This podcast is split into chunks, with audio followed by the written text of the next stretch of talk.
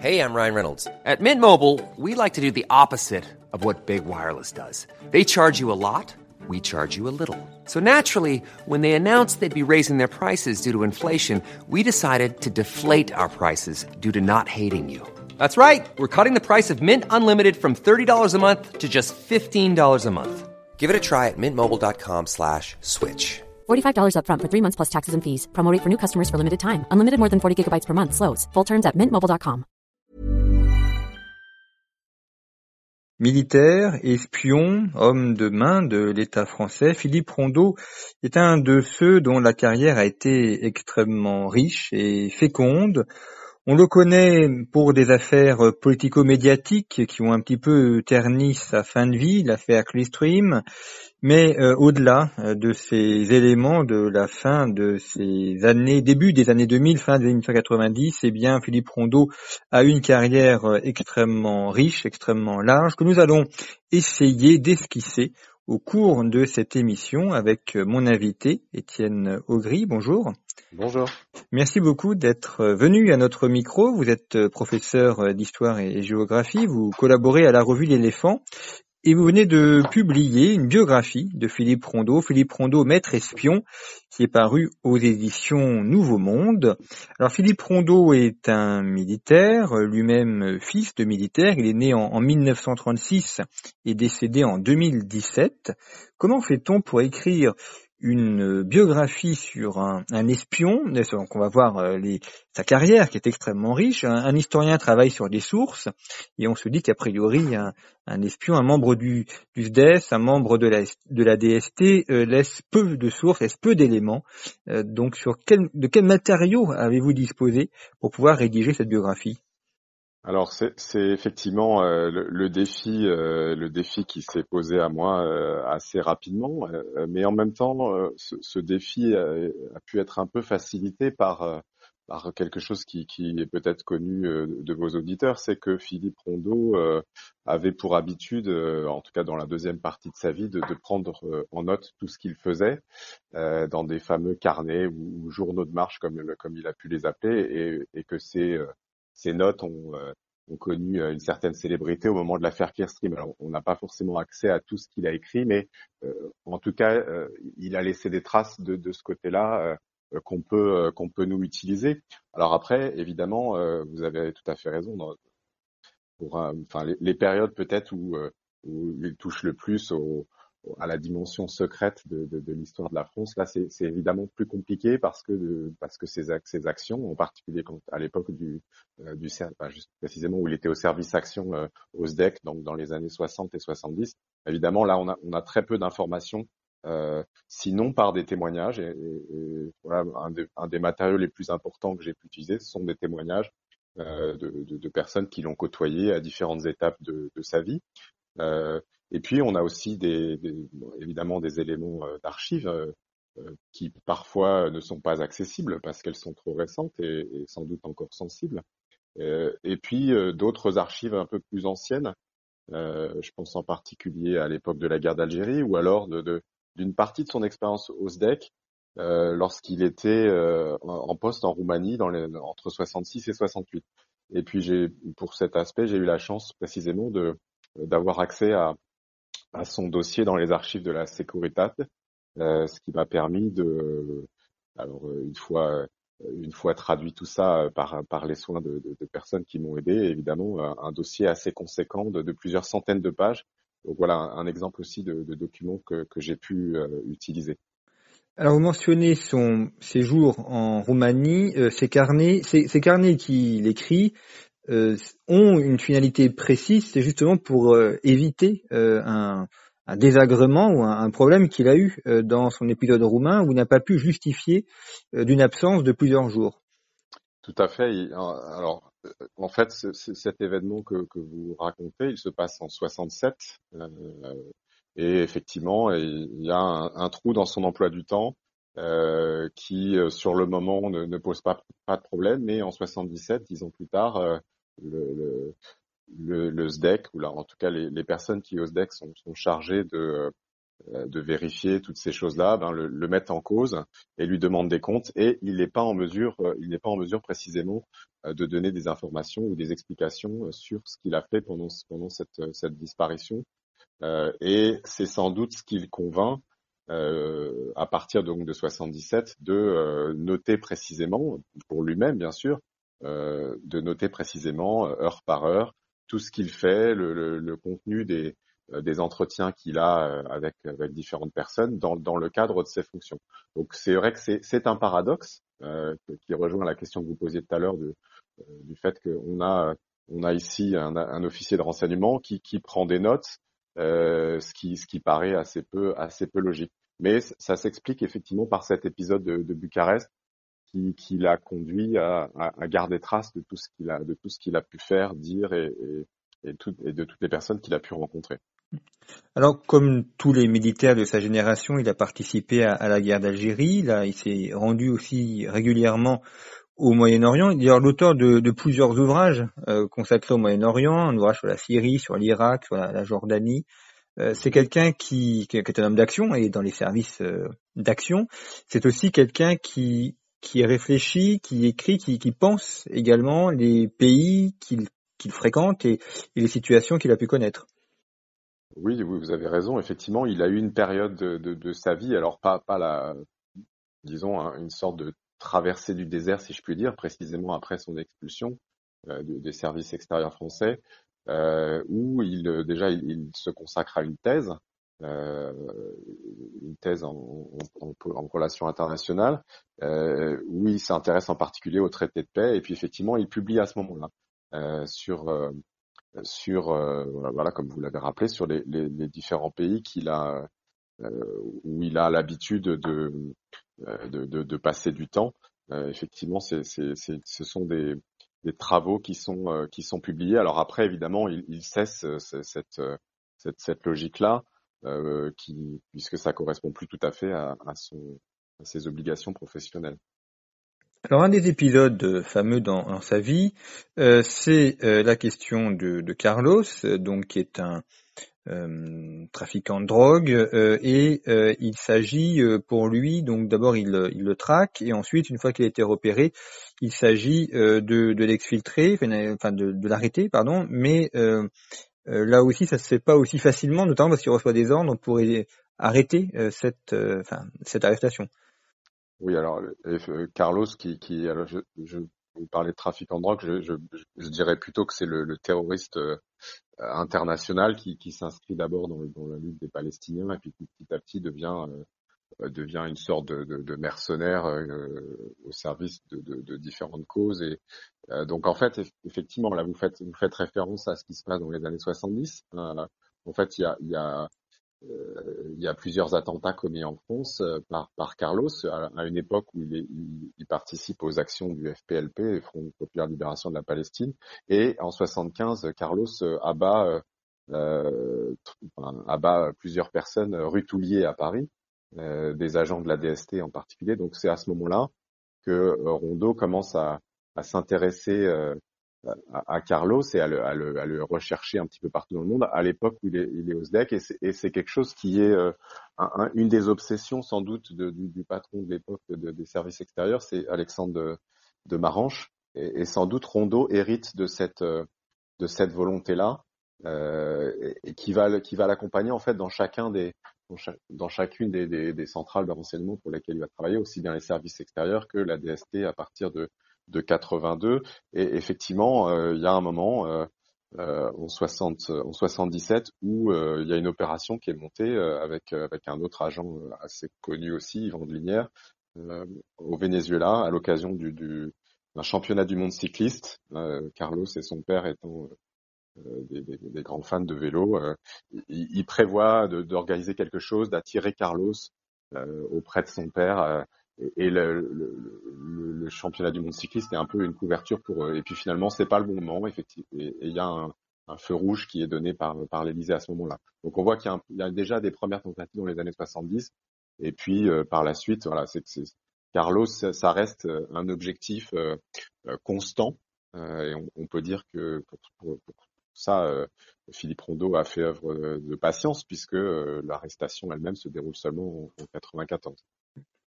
Alors, vous mentionnez, Carlo, c'est Philippe Rondeau donc travaille dans, dans différents services. Il était au, au SDEC, il a été après la DST. Euh, ça correspond aussi à, à une évolution dans l'organisation des services eux-mêmes. Euh, pas forcément. Euh, c'est-à-dire qu'en fait, il, se retrouve à la DST parce que il a été expulsé du SDEC et que, alors en 82, il y a, un en 80, il y a un changement de, majorité. puis on est dans une transformation du SDEC qui va devenir la DGSE. Euh, effectivement, alors il, il, tente de réintégrer à ce moment-là les services extérieurs. Euh, il se heurte à un refus euh, lié à, à son expulsion, et c'est le moment où la DST s'intéresse à justement son expertise sur le Moyen-Orient, son expertise sur les questions de terrorisme, euh, et donc en fait il va il va à ce moment-là intégrer la, la, la, direction de la surveillance du territoire, donc plutôt le, le contre-espionnage et en particulier toutes les questions du Moyen-Orient, euh, ce qui intéresse la DST de l'époque, c'est euh, euh, en particulier son, son carnet d'adresses et, et, les nombreux liens, les, les nombreuses connexions qu'il a avec les services algériens, avec les services syriens, libanais en, lien avec ceux-ci. Donc il a, des contacts fréquents et, très réguliers avec tous ces services-là qui intéressent la DST dans le cadre en particulier de la lutte contre le, terrorisme. Vous mentionnez la question des services secrets algériens. Il y a évidemment l'une des autres grandes affaires, euh, c'est la question des moines de Tibéri. Nous sommes en 1996, euh, donc euh, ces, ces, moines qui ont été, enfin moines français, enlevés au monastère de Tibérine, qui sont retrouvés quelque temps plus tard assassinés. Et Philippe Rondeau, son, son, rôle, c'est vraiment de, de, négocier avec ceux qui l'avaient enlevé. Alors, c'est déjà d'essayer de comprendre, euh, euh, d'identifier qui fait quoi. Qui, l'a enlevé, c'est ça Est-ce que c'est qui sont les ravisseurs Le GIA ou l'armée algérienne Qui tire les ficelles euh, et, et c'est là que ça devient très compliqué, euh, en sachant que ce lien avec les services algériens, pour, pour Rondo, il, il, est à la fois ancien et, et, relativement personnel, mais c'est, c'est, pas seulement Philippe Rondeau, c'est-à-dire que son supérieur à la DST qui est Raymond Hart, pareil, on a une proximité très forte euh, dans ces années dans les années 80 déjà et puis dans ces années 90 avec avec les entre la DST et les services algériens alors que les services algériens et là on parle en particulier du, du, du DRS euh, qui, qui est le, voilà qui, est le, qui remplace si vous voulez la sécurité militaire algérienne euh, se méfie beaucoup de la, de la DGSE donc les services extérieurs donc euh, Rondo fait un peu l'interface si vous voulez à l'époque il est euh, il est, euh, il est à la DST, il fait un peu l'interface entre la DST et les services algériens. Donc à la fois, il y a une proximité très grande et des relations sans doute euh, personnelles importantes, mais une très forte dépendance à cette source unique de renseignement. Donc c'est très compliqué pour Rondo dans cette période-là. Donc on parle, on parle de 1996, c'est très compliqué.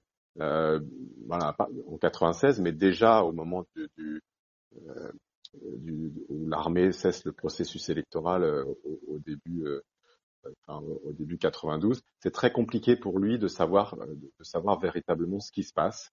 Euh, il est très conscient des manipulations que peuvent faire les services algériens euh, et, et, il, a, il a du mal à mesurer le degré de manipulation. Hein, et, et, donc voilà, dans, on peut, on peut bien sûr, euh, alors ces questions-là ne sont pas, ne sont sans doute pas complètement résolues, mais euh, euh, la question de qui enlève et, qui manipule reste reste relativement incertaine de ce point de vue-là. En tout cas, ce qui est certain, et, et Rondeau lui-même le dira par la suite, c'est que ben il, il a été, il s'est fait un petit peu mener par le bout du nez par plus fort que lui, en l'occurrence les, services algériens.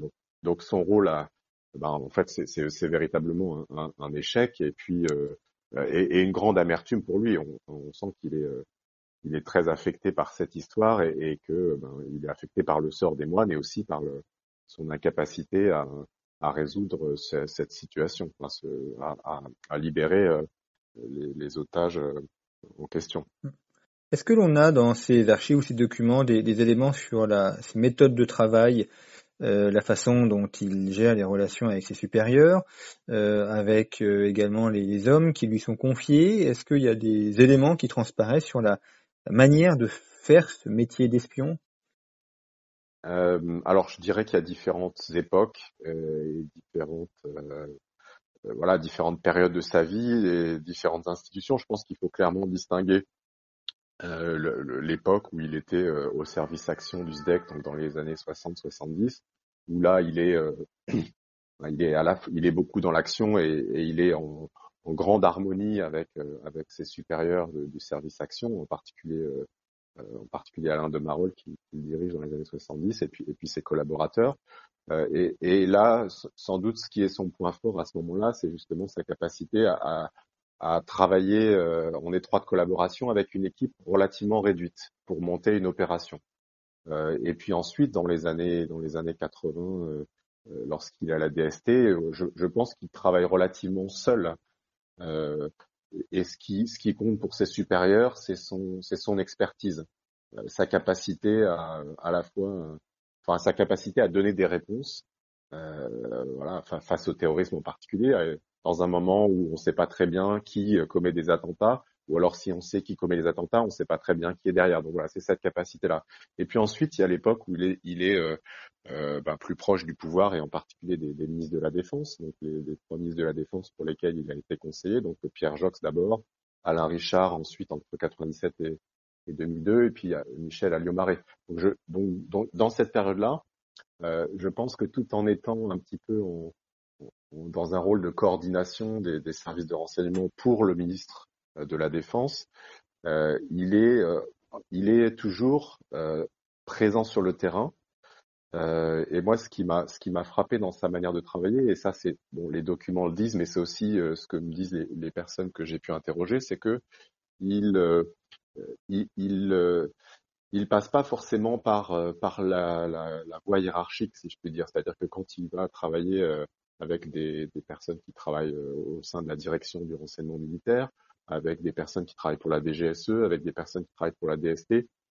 Il n'est pas forcément, euh, il s'adresse pas forcément aux dirigeants de ces différents services, mais il va, par exemple, je pense euh, à ce qu'il fait en Bosnie ou en ex-Yougoslavie, il, va travailler directement avec ceux qui sont sur le terrain, euh, pareil, dans une relation très directe, qui parfois, euh, et c'est comme ça que je, le ressens, qui parfois va rentrer un petit peu, euh, va, mettre en tout cas ses, des interlocuteurs en porte-à-faux vis-à-vis de vis-à-vis de leur hiérarchie. C'est-à-dire que euh, voilà, vous vous rendez compte, euh, voilà, vous êtes officier de renseignement euh, militaire ou extérieur euh, en Bosnie, vous vous rendez compte à vos supérieurs, et puis là vous avez quelqu'un qui se trouve un petit peu au-dessus de vos supérieurs et avec qui vous interagissez directement. Donc à la fois c'est c'est très bien parce que ça rend les choses très efficaces euh, et, beaucoup plus rapides finalement dans le, traitement dans le traitement du renseignement, mais euh, voilà, ça a pu susciter euh, éventuellement des, euh, des petites rancœurs ou des jalousies de la part de, de, des personnes qui, étaient potentiellement un petit peu court-circuitées. Et justement, ces rancœurs ou ces jalousies, est-ce que ça se manifeste aussi par des mises à l'écart ou par euh, le fait qu'il aurait été un petit peu euh, sorti des, grandes affaires? Pas forcément, parce que de fait, il est, il est aussi dans cette il est aussi dans un rôle de coordination, donc il y a finalement peu de choses qui, qui vont lui échapper. Maintenant, on a effectivement des, des moments ou des situations euh, où, euh, euh, ben, par exemple, à la DGSE ou euh, des, des, des, des, personnes qui dirigent les différents services vont, vont euh, euh, en tout cas le, le, le concevoir, peut-être pas le mettre en œuvre, mais, mais se disent bon bah là, il, là on n'a pas besoin de lui, il faudrait qu'on fasse sans lui. Hein, sans, sans pour autant que ça, ça, ça, dure dans le temps et que ça ait un impact euh, forcément euh, euh, voilà, durable dans, le, dans, dans leur manière d'agir, puisque de, de fait, ben, Rondo est toujours en place, alors que eux, peut-être vont, vont, vont, évoluer dans leur, dans, dans, dans leur fonction. Mmh. Euh, mais voilà, je je pense pas que ça ait eu un impact concrètement sur le fait qu'il ait été mis de côté, puisque de fait, euh, il était dans une position centrale. Euh, là, je parle bien sûr des années, euh, on va dire 97, 2005, 2006. il est dans une position centrale où il a à la fois, bien sûr, le, ce rôle auprès du, du ou de, du ministre de la Défense ou de la ministre de la Défense, et en même temps, il a une proximité assez forte avec l'Élysée, hein, avec Jacques Chirac dans ces années-là, et également avec Dominique de Villepin qui, qui est jusqu'en 2002 secrétaire général de l'Élysée. Alors, le, le, titre que vous avez donné à votre ouvrage, c'est Maître espion. Le, terme espion euh, euh, fait toujours un peu rêver, où on, imagine des choses secrètes. Est-ce que euh, dans son cas, dans le cas de Philippe Rondeau, il serait vraiment euh, approprié ou est-ce qu'on n'est pas plutôt dans du renseignement plus que dans de l'espionnage? Euh, oui, vous, vous, avez raison. Effectivement, euh, je ne suis pas persuadé, par exemple, que, lui-même revendiquerait ce, titre. Euh, euh, on a on a quelques quelques écrits de sa part, bon à usage un peu interne, en particulier dans les dans les, anciens de sa promotion de Saint-Cyr, qui portait le nom de promotion maréchal Bugeaud. Voilà, il, dit effectivement, il se revendique comme officier de renseignement et, et, pas forcément comme comme espion. Hein. il, il, dit les il dit effectivement ce, ce, ce, ce sont les termes qu'il qu'il emploie. Donc après, euh, voilà, je pense que, que, le terme officier de renseignement, peut-être pour le, pour le grand public, ne, veut pas dire grand-chose, ou en tout cas ne, veut pas dire la même chose. Peut-être que le terme espion lui-même parle davantage. Et en même temps, ben, je, ce que, ce que j'ai vu de son parcours, c'est que ben, il fait bel et bien de l'espionnage quand, quand il est en poste, quand il prépare une opération euh, pour le, pour le service action du SDEC quand il euh, quand il est euh, en poste en Roumanie, c'est bel, bel, et bien de l'espionnage, hein, dans le sens où il fait de l'observation, il il essaye de, de, rencontrer des interlocuteurs, de les faire parler. On, est on est bien évidemment dans, dans cette dans ce, dans ce type de dans ce type d'action. Qu'est-ce que Philippe Rondeau nous dit aussi de, de son époque et, et des, évolutions euh, qu'il a connues tout au long de sa carrière? Il a commencé euh, époque de, guerre froide. Il termine sa carrière en 2005 sous Jacques Chirac.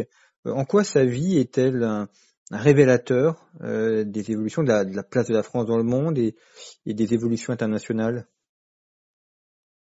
Effectivement, ce qui est intéressant avec son parcours, c'est que, alors c'est une, une vie, c'est une tranche de vie, et c'est une biographie que j'ai écrite, mais en même temps, effectivement, on voit, on voit toutes ces évolutions et, et, et ce qu'il a connu euh, ce qu'il a pu constater lui-même, en particulier sur les terrains qu'il connaissait très bien et, le Moyen-Orient. Et on voit bien, euh, en particulier, la manière dont le terrorisme, euh, dont la question du terrorisme évolue entre les années 70, où, euh, où on a un terrorisme qui, qui, qui, peut se dérouler éventuellement sur le territoire français, mais qui ne touche pas directement les Français. Et puis, on arrive dans les années 80 à un terrorisme euh, peut-être davantage euh, d'États, en particulier avec la Syrie, l'Iran, où là, euh, la France est, menacée. Là, on va voilà à partir de, je sais pas, en particulier de, de l'attentat de la rue Copernic, de la rue des Rosiers, et puis les attentats de 85-86, donc en particulier ceux commis par Abu Nidal. Voilà, on, voit un, changement dans, ces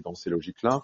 Et puis, finalement, à, la toute fin de son parcours, même si là pour le coup ben il, est plus euh, ben, peut-être qu'il est moins à l'aise justement avec ces logiques là euh, on voit le, le, développement du terrorisme euh, dans le cadre d'Al-Qaïda en particulier le, le, djihadisme le salafisme djihadisme avec euh, avec une autre, une autre, un autre fonctionnement. Et peut-être que lui-même justement euh, avait moins l'habitude de, de, de, cette de, de, ce type de terrorisme. Donc ça là je vous réponds simplement sur la question du terrorisme. Maintenant on voit aussi euh, effectivement que euh, lui, il, il, traverse ces évolutions-là puisqu'il il commence par la, enfin, il, rentre, euh, enfin, à l'âge adulte, il devient officier en Algérie.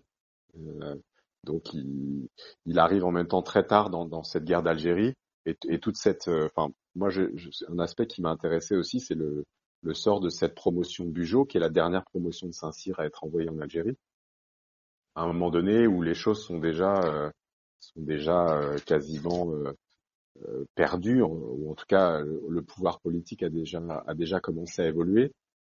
Et, et, je trouve je trouve assez intéressant que justement cette cette promotion porte le nom de, de, celui qui a qui a organisé la conquête de l'Algérie un siècle avant, une sorte de une sorte de, baroud d'honneur avec, euh, on, met en fait ces jeunes, ces jeunes lieutenants ou sous-lieutenants dans une position très très inconfortable qui va créer un, grand malaise par, parmi eux.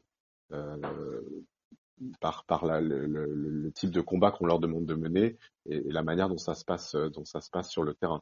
Euh, et, et y a, on sent beaucoup d'amertume chez, chez, cette, chez les, les, hommes de cette, de cette génération-là par Merci. rapport à la, à la décolonisation. Oui. Merci beaucoup Étienne Augry pour cette présentation de Philippe Rondeau, donc le titre de votre ouvrage Philippe Rondeau, Maître espion, qui est paru aux éditions Nouveau Monde.